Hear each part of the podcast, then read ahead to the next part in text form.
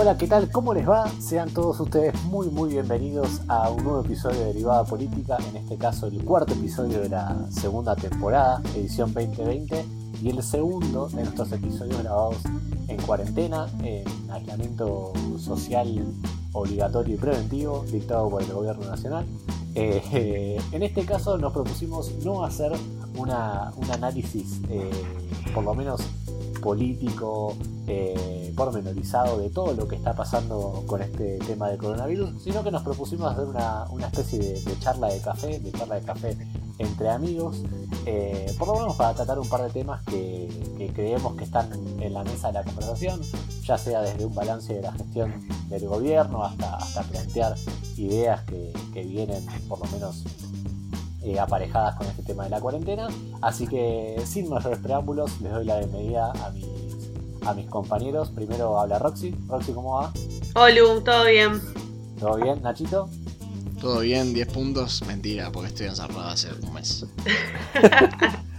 Pamendoli, Pame, ¿cómo va? Pamendoli. Hola, ¿todo bien? ¿Cómo perfecto, perfecto. Bueno, eh, lo que como queremos guiar la escucha un poco y para, un poco así sacarnos las, riendas de la, atención al aire. Eh, bueno, primero les quería preguntar cómo, cómo en general están viendo esta, por lo menos esta, no sé si gestión decirlo, porque la verdad que, digamos, no sé si se puede hablar, por lo menos esta es mi opinión, ¿no?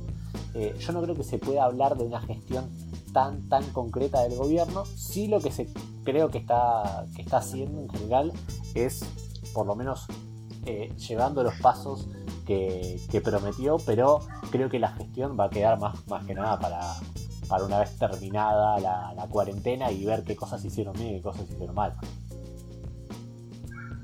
Bueno, ya que se callaron todos, hablo yo. Eh, para mí, eh, sí hay una cuestión de gestión. El problema es que a medida que... Primero que se generó ya esta sensación de que la gente piensa de que como que está todo bien, que el coronavirus ya pasó, como que está tardando en llegar el supuesto pico que iba a llegar este mes, o que iba a llegar el mes pasado, o que va a llegar el mes que viene ahora. Y entonces eso quiere decir que la cuarentena, digamos, y todo lo que respecta a la cuarentena estuvo bien aplicado porque se retrasó eh, el riesgo, básicamente, que, que se dispare, digamos, eh, la atención en, salud pública y todo eso. Después sí es cierto que hay cosas que, en las que todavía el oficialismo no, ha dado como respuesta. Pero también yo hoy pensaba esta cuestión de que mm, se habla mucho de, bueno, ¿y cuándo, se va a hablar? O cuando, por ejemplo, lo nombrábamos antes de, de, la, de empezar a, a grabar, ¿no? De esta cuestión de cuándo se, va a hablar de los femicidios, cuándo se va a hablar de eh, lo que va a pasar con los trabajadores eh, y un par de temas más que son los temas como calientes que el gobierno está tratando de, no sé si de resolver, pero que están ahí como cosas que se le demandan. Eh, y la verdad es que es bastante, es bastante loco porque le estamos pidiendo también a un gobierno que eh, en, un, en el cabo de, un, de, una semana resuelva problemas que son eh, de antaño, tipo, son de problemas de gestión de todos los gobiernos, son problemas Dame ejemplos, dame ejemplos. Los femicidios uno. Los femicidios uno, o sea, es, eh, es sabido que la situación de cuarentena va a empeorar la situación de, los femicidios en, en Argentina y en el mundo. ¿Por qué? Y porque estás conviviendo con tu agresor y básicamente no te puedes escapar porque si no te agarra la policía, por ejemplo. Sí, güey. A ver, yo lo que creo, a ver, personalmente, y antes de darle paso a Nachito, es que, a ver, bajo la, buena gestión, digamos, también encubre propios problemas, digamos, de, por lo menos la, militancia política que tiene este gobierno de, problemas que le han sido, me parece, que, no, se les ha asignado desde un primer momento. No, sé si me explico. con Yo creo que el, tema, de, el una temática de género, no creo que se haya, sido, digamos, el, por lo menos en la agenda, lo primero que se le, se le, se le pidió al gobierno de Alberto Fernández. ¿Nachito? No, no estoy de acuerdo. Va, me parece que es algo, un reclamo bastante importante y de hecho tenemos un ministerio dedicado a eso, pero tampoco, a ver, tengamos en cuenta que el nivel de, las posibilidades que tenemos tampoco son muchas. O sea, lo que han hecho, lo que ha declarado el ministerio, que logró declarar fue que las víctimas que salieran de la casa para hacer la denuncia eh, pudieran hacerlo a pesar de la cuarentena, pero más que eso, no sé si se puede hacer mucho más que... Siempre, a ver, siempre se puede hacer más, pero no sé qué tanto más puedes hacer, lamentablemente. Sí, sí. no, independencia, ponele, le podés dar independencia económica, ¿no? A una mujer que esté en esa situación. Ahora, a una mujer o una disidencia, porque también existen los crímenes de eh, transodio, lesbodio y, y eh, homofobia. Eh, pero eh, más que independencia económica, digo, tenés otro problema que, digamos, es el, el, problema de los femicidios lo venís arrastrando básicamente desde el inicio de la humanidad y darle una solución en cuarentena es mucho más complejo porque tenés que tener en cuenta que, digo, quizás sí fue tarde, porque uno cuando instala esas medidas que son tan...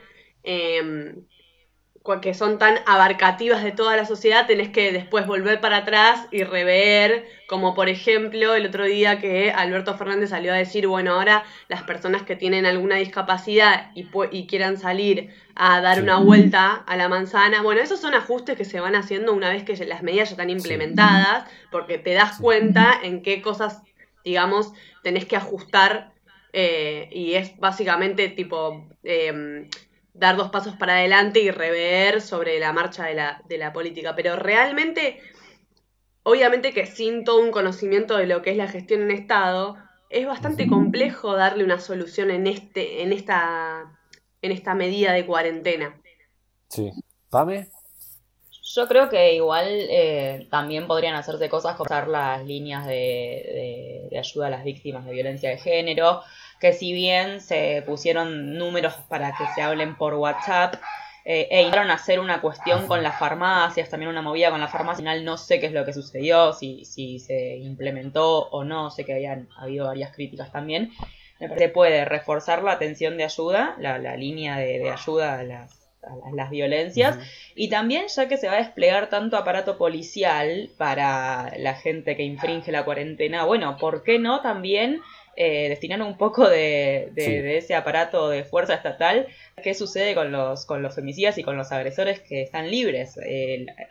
encontraron el, el, cuerpo de la chica de Moreno, Camila, sin vida, y resulta que el femicida, o sea, su ex era una persona que estaba en prisión domiciliaria y que la violaba constantemente porque no tenía la tobillera de control. Entonces, ¿qué pasa? Al final parece que tenemos más controles para quienes violan la cuarentena que para, que para quienes, eh, quienes son femicidas que ya tenían causas previas, que ya estaban detenidos por violencia de género y siguen deambulando y, matando a mujeres. Me parece que tal vez dos eh, cuestiones tal vez más inmediatas o urgentes podrían ser esas, ¿no? Reforzar la la ayuda. Tengo un mosquito que me está sobrevolando y, y miedo que sea dengue.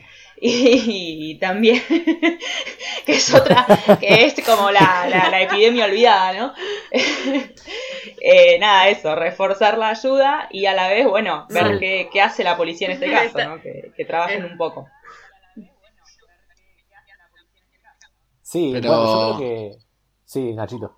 No, no, pero perdón, eh, eh, habían tuiteado que iban a... Los que cometen femicidios tuitean antes porque por ahí ahí sí los agarran. me parece que creo que el ciberpatrullaje entra para otras cosas, me parece. Ahí no llegó.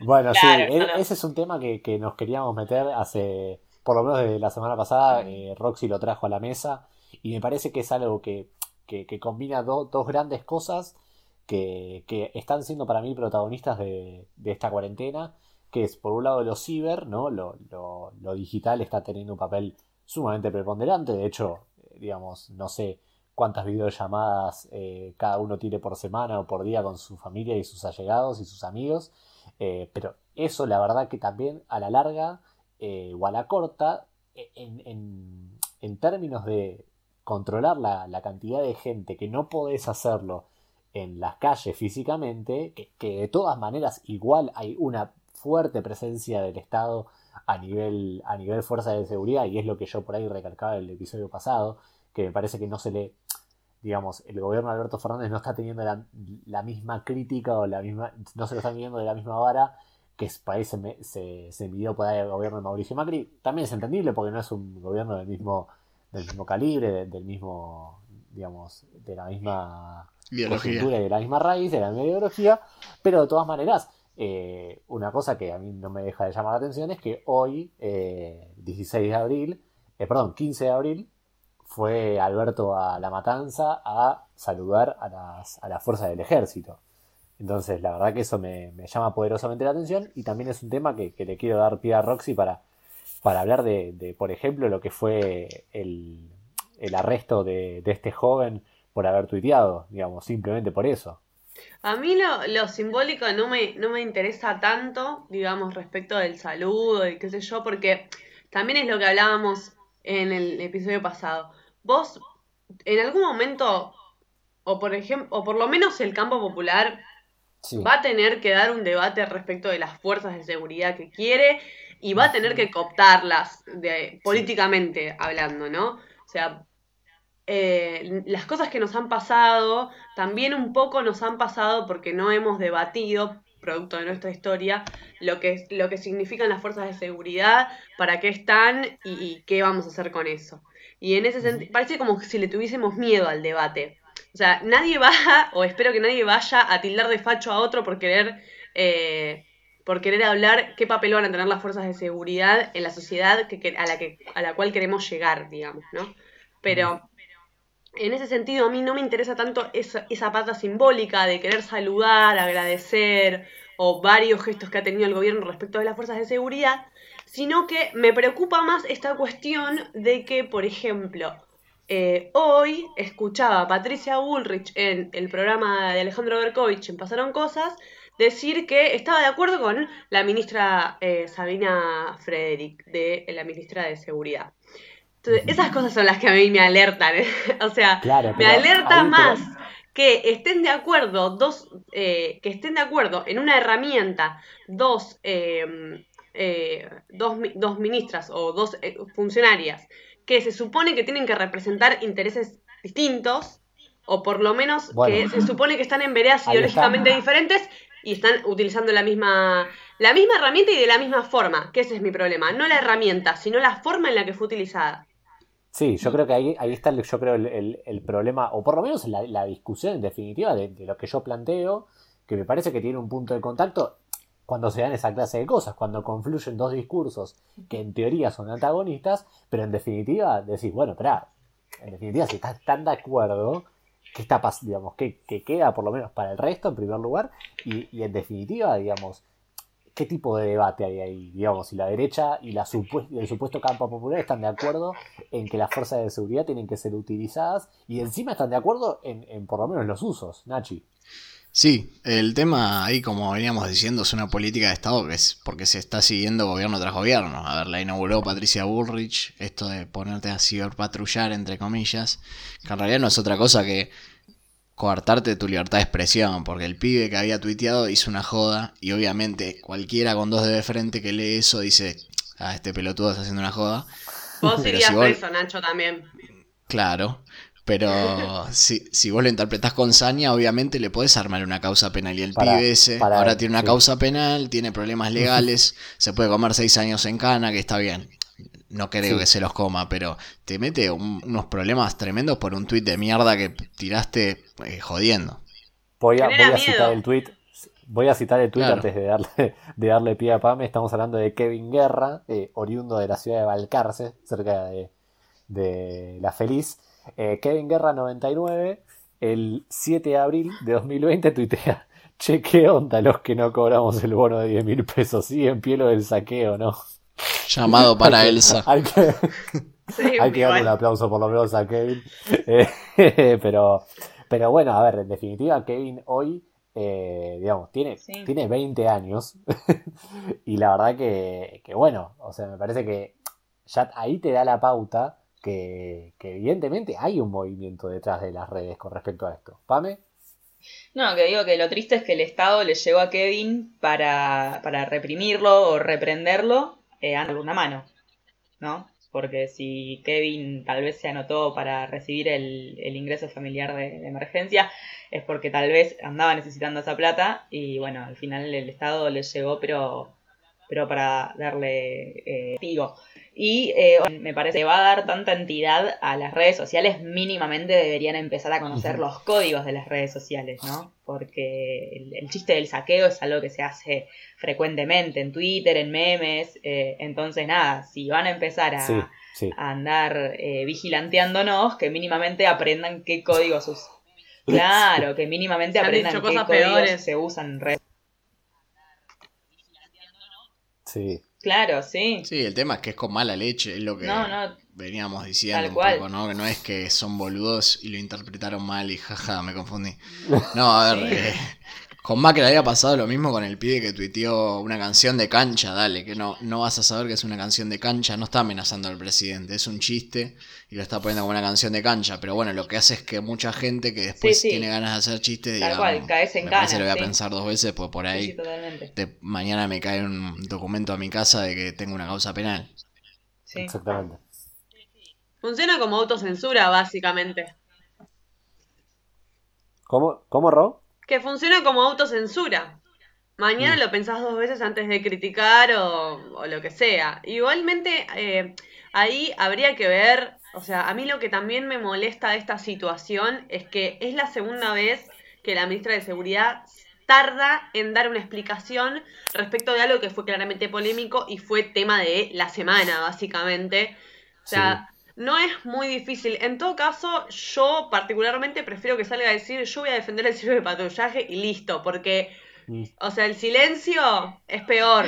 Solo la Es incrimina peor más y más. porque no sabes, es como que usó la herramienta pero no está convencida, entonces no sabe, no sabe El qué silencio no decir. es porque... idioma. Claro, pero no, pero eh, es como, bueno, si la vas a usar, bancátela. O sea, prefiero Sí. eh, un- una Pato persona de Bullrich. derecha que.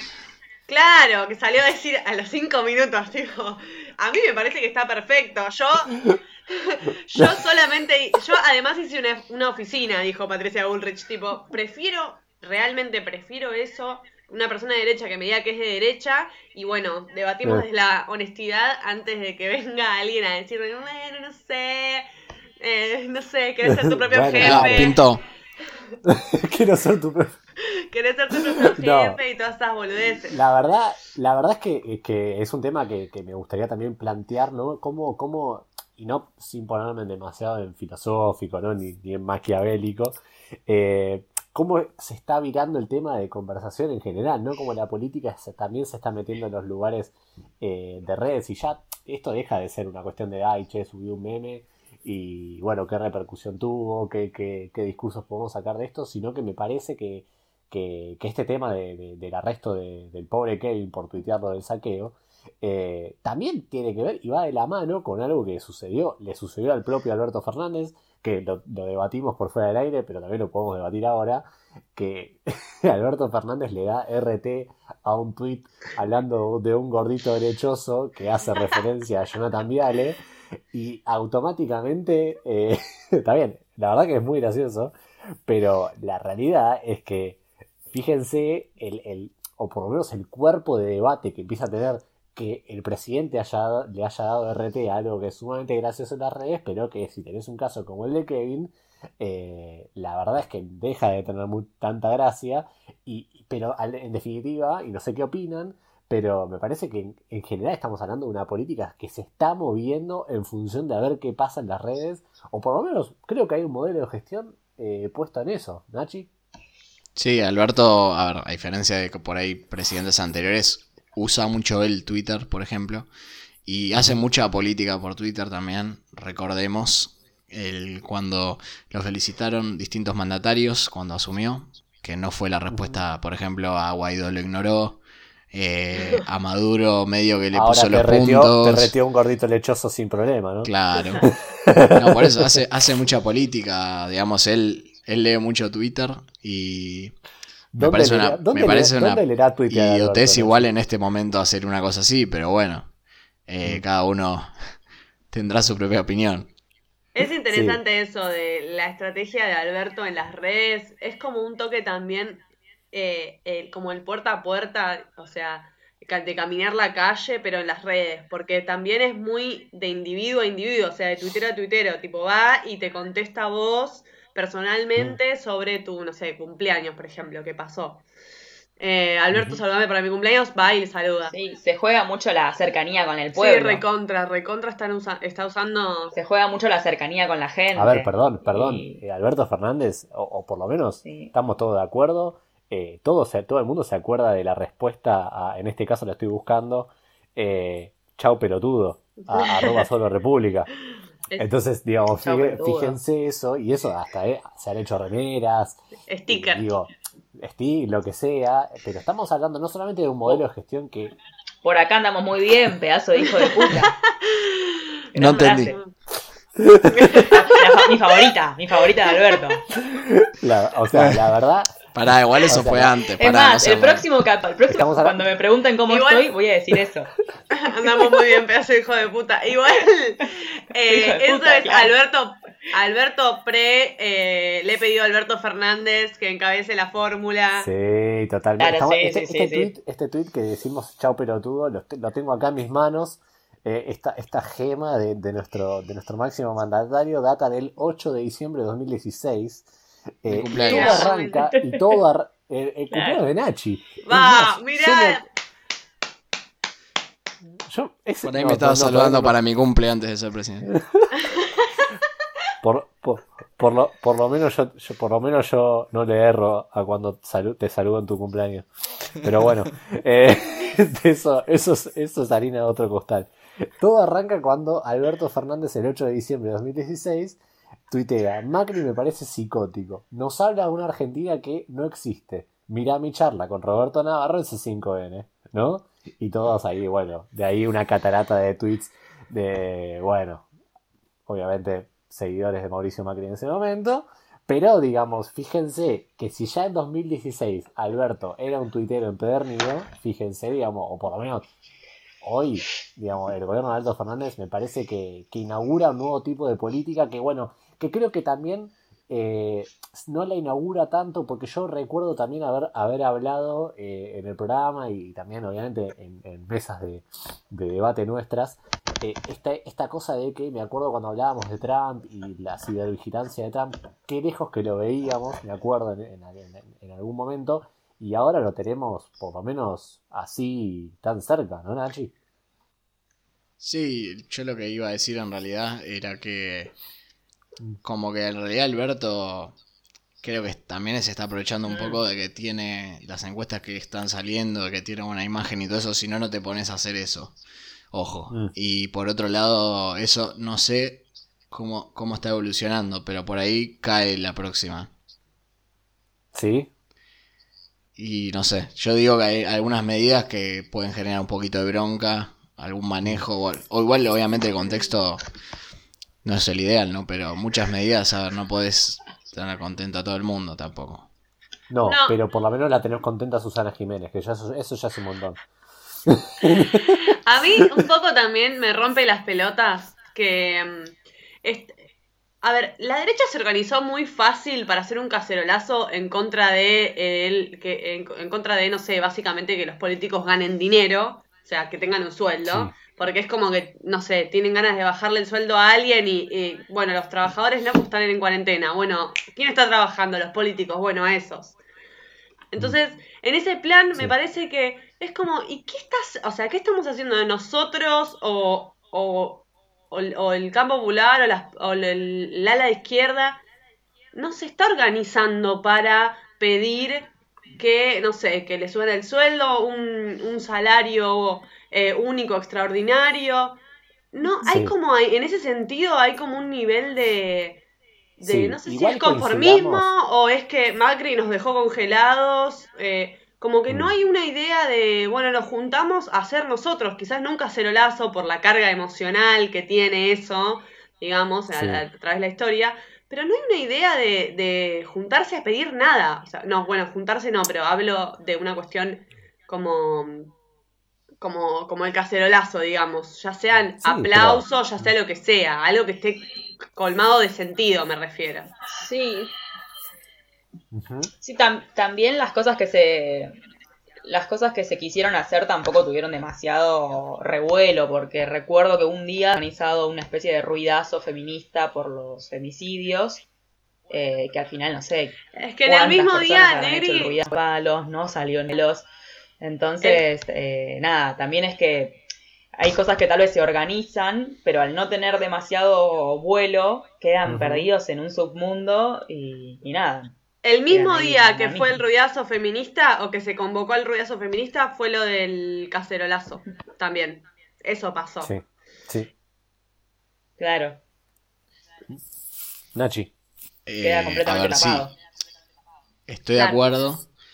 Estoy de acuerdo. Pero también es cierto que no se debatió demasiado la cuestión de fondo acá, porque se dijo mucho que en realidad era un movimiento, más allá que el cacerolazo, en realidad fue un grupo, no fue tan grande.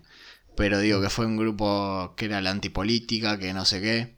Está bien, pero a ver, si vos tampoco le das bola a esa gente y te pones por lo menos a discutirlo eh, con altura y decir, che, por ahí en alguna de esas, aunque sabemos que es simbólico porque a nivel fiscal no te cambia nada la ecuación, pero si vos te seguís boludeando a esa gente, por otro lado, también le das lugar a la antipolítica y a que crezca eso. Sí, sí, no sé si, no sé si el lugar es la antipolítica. Sí creo que hay una especie, y esto creo que vamos a estar absolutamente de acuerdo. Creo que el movimiento, que en general son, son facciones de derecha, no es un movimiento polarizado. Hace 10 años, digamos, los movimientos políticos que están en contra del, del movimiento de perdón, del gobierno de turno, sacando el gobierno de Mauricio Macri, que sí tuvo una tuvo diferentes eh, contraprestaciones contra, digamos, eh, movimientos eh, que, están que estaban en contra de su gobierno, que se formaron dentro de un arco político, la política argentina, de 10 años para atrás, la realidad es que le cuesta encontrar en, en movimientos que están en contra del gobierno de ese momento movimientos organizados. Es, es esto, es el cacerolazo por el cacerolazo mismo, es quejarnos de lo que sea, de, digamos, son además bueno, igual el cacerolazo amplios. Igual el cacerolazo no es que no fue organizado. no, por eso digo. O sea, estuvo organizado por eh, o sea, sin levantar la teoría del troll center mm. como si fuese la que explica todos los males de Argentina, pero es cierto que circuló por, por grupos de WhatsApp, que circuló por Facebook. ¿qué, cara, qué, cara, ¿Qué cara visible tenés vos de ese movimiento, Ro? No tenés, o sea, no tenés. No, sé que no tiene un referente, sé que no tiene un referente, pero no es que no es organizada. Y hay, o sea, no es que no, no fue convocada por un sector, sí fue convocada por un sector que decide no ponerle la cara para no hacerse cargo en este momento de dividir a la Argentina, lo estoy haciendo con comillas, porque estamos en un momento en el que tenemos que estar todos juntos y no quieren el costo político de eso. o sea, no quieren el costo político de levantarse en contra de un gobierno que tiene, no sé, Alberto Fernández tiene el 90% de imagen positiva, entonces no quieren comerse el, ah, mirá, Marcos Peña, cómo está haciendo que los argentinos se dividan en este momento. Sí, Nachi. Sí, igual, a ver, también si se hacen los boludos se los puede comer a ellos también. Porque después, si empieza a crecer la antipolítica, la antipolítica, que está bien, yo creo que en una sociedad como la nuestra es muy complicado porque somos recontrapolitizados y eso está bueno, porque tenés menos chance que te aparezca un Trump, un Bolsonaro, esa gente que dice que es outsider, pero que sabemos que no es outsider un carajo porque no está metida en la política estrictamente, pero tienen ideas políticas que las vienen a aplicar aprovechándose justamente de la antipolítica. De bueno mirá, este va a hacer caer el sistema democrático, ¿no? Como aparece en una serie que se llama Years and Years, que demuestra justamente eso, que se va cayendo, cómo la gente se despolitiza, entre comillas, y termina apareciendo, surgen los monstruos, ¿no? Entre... Sí. Es lo que termina pasando. Sí, y yo creo que también con respecto a esto, y de hecho fue muy claro, ahora, fíjate cómo, cómo la, la política argentina también como que se va, no, digamos, cómo se va siendo consciente de sus propias limitaciones y sus propios eh, conflictos, ¿no? Porque el día siguiente a toda esta movida virtual eh, cacerolera, Sergio Massa pone en el Congreso un proyecto de ley, o un supuesto proyecto de ley para el descenso de los sueldos de los, de los diputados, ¿no? Y senadores. Entonces es como algo, es algo súper loco. También igual un poco porque Massa no sabe lidiar con la presión de lo que significa tener, o sea, ahí para mí jugó un toque, eh, bueno, si la gente se enoja, nos bajamos el sueldo, no hay problema, y es como, dale, o sea, tenés un montón de pibes militando para que no te bajen el sueldo y vos vas y haces el proyecto. O sea. Él tiene la fuerza. Él como que, no sé, quiso contentar a un sector de la sociedad que la verdad es que es ínfimo y que no creo que le vaya a traer problemas al gobierno. Me preocupa más. En realidad me preocupa que el debate sea esto de los salarios a los políticos y no el decir el patrullaje, que me parece que es un poco más serio. Sí, a ver, el, el, tema del gasto político es ínfimo y después está la visión infantilista de que no, los políticos tienen que cobrar como un maestro. A ver, me encanta, o sea, me encantaría, me encantaría que los maestros cobraran mucho más, no que los políticos cobraran como un maestro. Sí, sí, a ver, eso estamos de acuerdo, pero la discusión no me parece que esté mal, esté mal planteada, que no, no me parece que esté, esté mal plantearla en sí. Lo que sí creo es que tampoco hay una digamos, no hay realmente una, una forma de debate propia. Es que lo político gane más porque la corrupción es igual a Cristina y, digamos, y eso es, digamos, cómo se va desenvolviendo esa, esa, esa avalancha ¿no? de, argumentos que no llevan a ningún lado. Eh, con respecto a esto, y está bueno, y le quiero también dar el lugar a Pame que, que opine, eh, quiero, quiero recomendar el documental que es muy bueno, que está en Netflix, que es Al filo de la democracia, que estuvo nominado al Oscar, eh, la verdad que es muy, muy bueno el documental que un poco, digamos, relaciona todo esto que hablamos, ¿no? De cómo un outsider de la política que no, aparece en el mapa de, nadie, como es Bolsonaro, puede terminar siendo el presidente de Brasil. ¿Pame? No, ahora que hablan de, Bolsonaro, ya que lo traes de vuelta a la charla, eh, el otro día estaba pensando en, cuán destructivo es directamente eh, Bolsonaro y Trump.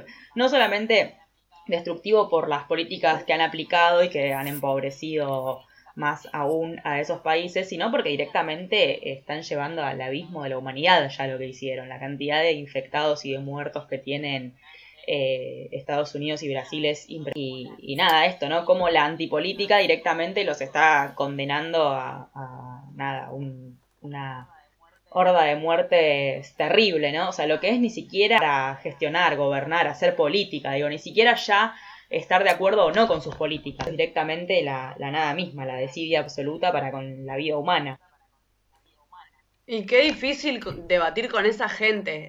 Es realidad, en realidad es como una prueba de la paciencia porque lo escuchás a Trump o a Bolsonaro hablar en las conferencias de prensa y es una chicana atrás de la otra que decís, es, por Dios, una línea, una línea argumental.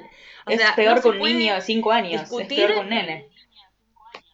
sí, es impresionante y es muy frustrante y por eso me parece que eh, no creo que en Estados Unidos, porque es, no sé, el, no sé cómo anda el movimiento de trabajadores ahí, pero en Brasil, o sea, como que no, no le encuentran la vuelta, me parece, el PT, Lula y todo el arco progresista a eh, un discurso en el que le puedan bajar realmente, eh, digo, discursivamente ganarle, ganarle el debate. Sí, sí, sí, sí, es una locura, es tremendo.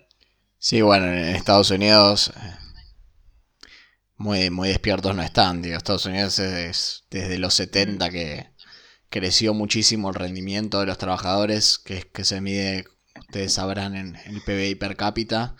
Creció un montón el PBI per cápita, pero los trabajadores no aumentaron sus ingresos. Obviamente alguien se quedó eso. Obvio, sí. no sé quién será. no sé quién será. Bueno, desde que. No importa, no queremos caer en el ciberpatrullaje. desde que empezó la, nada, la pandemia, el coronavirus, o esta semi-cuarentena que tienen en Estados Unidos, porque tampoco es algo absoluto, eh, se perdieron como 17 millones de puestos de trabajo. Eh, creo que hacia muchos Estados Unidos no tenía un número tan alto de, pérdida de empleo. Sí. No, los números son eh, una, una locura, es tremendo. Ahí te das cuenta también como la crisis, la gran recesión, la del 2008, no tuvo ninguna salida política respecto, discursivamente, es decir, eh, mucha gente se sintió estafada porque le sacaron su casa, porque pagaba los impuestos, porque, bueno, todo el, el discurso de la clase media, digamos, pero no lo encausó políticamente en una cuestión de, bueno, el sistema financiero me falló y ahora el sistema financiero es lo peor y en ese sentido, eh, como le voy a exigir a mi gobierno que eh, haga, eh, haga valer mis derechos frente a esta gente que Tal cual, tal eh, cual. vive, es buitre de eh, las personas que, eh, que producen, Claro. básicamente, o, de la, o si querés del capitalismo industrial que produce y que por lo menos genera Tal algo. cual, es que es. No, no hubo una salida discursiva en ese sentido y, y, y por eso Trump también. Bueno, igual, eh, si quieren ya pasar al plano de la economía,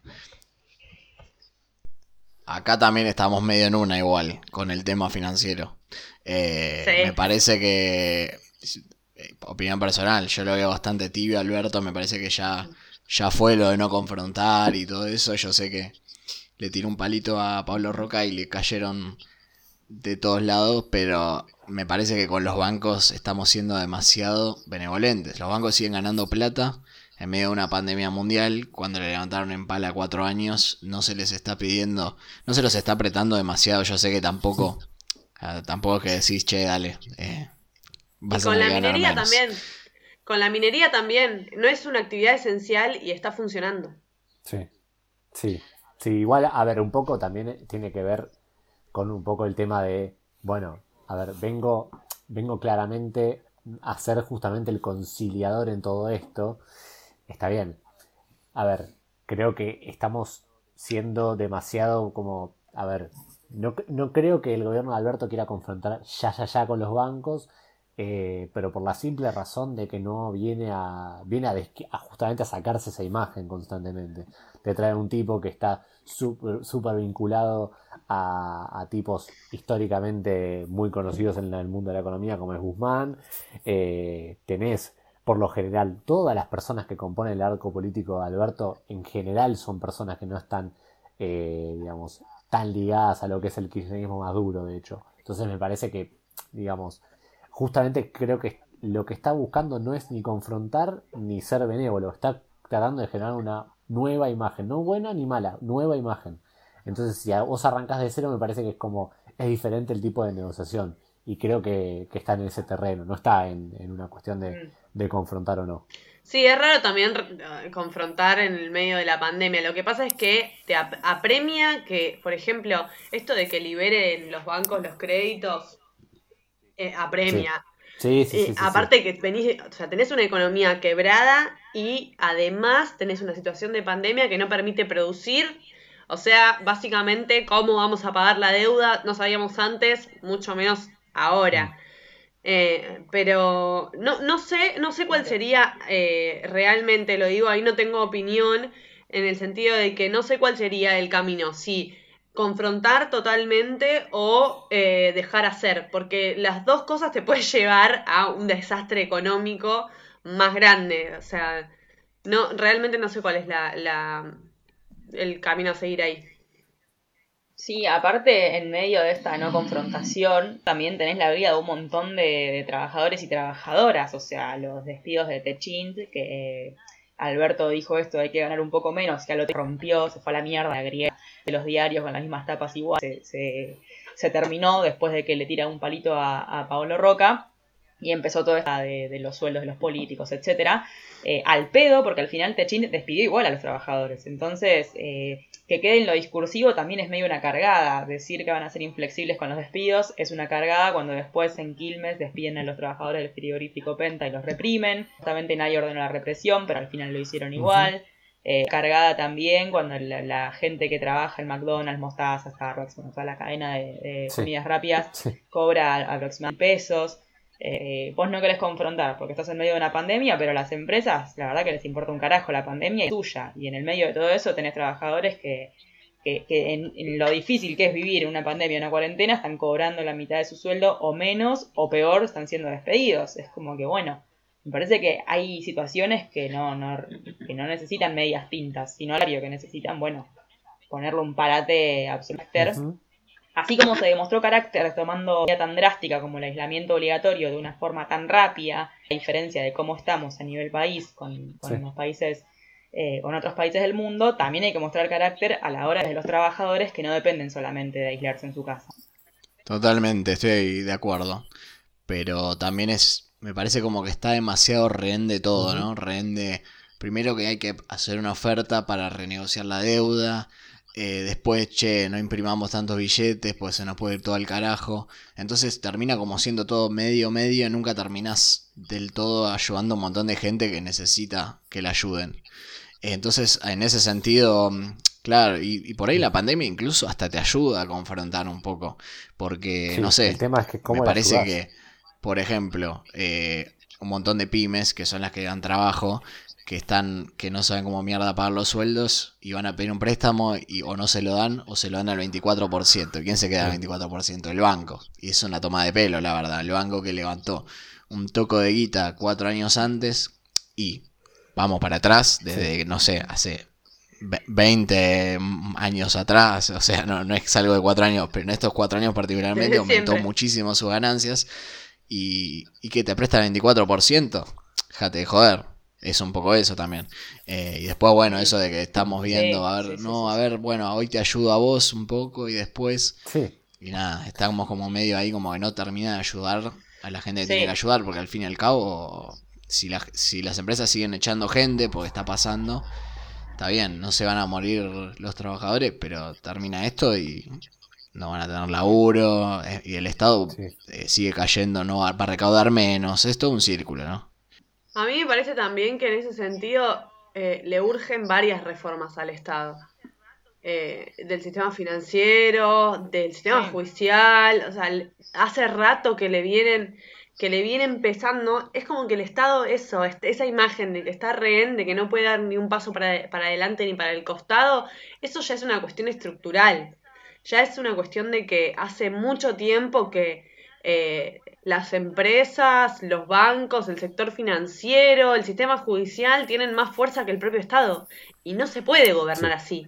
Y se nota más en esta situación de cuarentena porque tenés que dar ciertas respuestas que no te las permiten los grupos económicos. Como por ejemplo, le estaban haciendo presiones a Alberto para que levantara la cuarentena. Y es como, dale, boludo, o sea, es lo que nos está salvando ahora y vos estás preocupado por la, por la producción, o sea, todo bien, pero no vas a tener trabajadores con los cuales producir si levantas la cuarentena cuando todavía no pasó el pico de casos. O sea, es eh, un nivel de lobby constante que no te permite gobernar y se nota más en este momento. Sí, a ver, yo creo que también tiene mucho que ver, y cuando hablamos de la palabra interés, eh, ya como para ir cerrando el, el programa, eh, un poco la verdad que la palabra interés muchas veces queda corta, en, o queda, queda corta o queda muy grande, a veces eh, por lo menos no termina de explicar realmente lo que, lo que muchas veces nos referimos cuando decimos que un banco tiene intereses, es que realmente, digamos, eh, a ver, los bancos facturan mucha guita, pero porque jamás... Un doble sentido, ¿no? pero digo, o sea, realmente facturan demasiada plata y nunca, nunca, primero que nunca se les ha puesto el, freno debido. Eh, y tampoco la verdad es que, vemos que, la cosa, digamos, para los bancos nunca les ha funcionado bien. Lo que pasa que también tenés el problema en general, es que los, los bancos privados en, en, Argentina son los garantes del, dinero en efectivo. Entonces ellos no, si bien tienen una normativa del Banco Central, ellos son los que se encargan y digamos tienen la responsabilidad ellos de, manejar el dinero en efectivo. Entonces ellos, ellos, también son cómplices de la inflación, les guste o no. Pero ¿qué pasa? Con la inflación ellos ganan, ganan dinero igual, porque ellos al, ser los responsables del dinero en efectivo, como también eh, son garantes de los créditos, todo eso es una bola de, intereses y de, bueno, de todo que, termina generando más plata para ellos. Entonces, yo no sé hasta qué punto, digamos, eh, teniendo tanta gente tan poderosa, no sé hasta qué punto eh, se puede, digamos, en realidad sería barajar y dar de nuevo, pero es digamos, es sus reglas contra las, de las de la mayoría de la gente, pero la mayoría de la gente también cobra por un banco privado, cobra por, un banco estatal, pero que en definitiva corresponden a la misma lógica. Bueno, lo que ha sido una, una charla más, más distendida, con, con una charla mucho menos, menos analista y, con muchas más risas entre, entre todas las cosas, nos despedimos de un nuevo episodio de, de Derivada Política. Eh, espero que les haya gustado tanto a ustedes como nos ha gustado a nosotros hacerlo. Les proponemos que, que nos sigan en las redes, en arroba derivada política en Instagram, en arroba derivada P en Twitter y nada más me queda saludar a mis compañeros. Adiós. Adiós. Bueno, saludo de codo. Codos. Chao. Saludo, Saludo de codo. saludo de codo y a la distancia para todos. La de Codo. masa y. La foto de masa. Jugó Julio Codos. Mi voto es no positivo. Chao. Chao. Chao amigos, será hasta la próxima.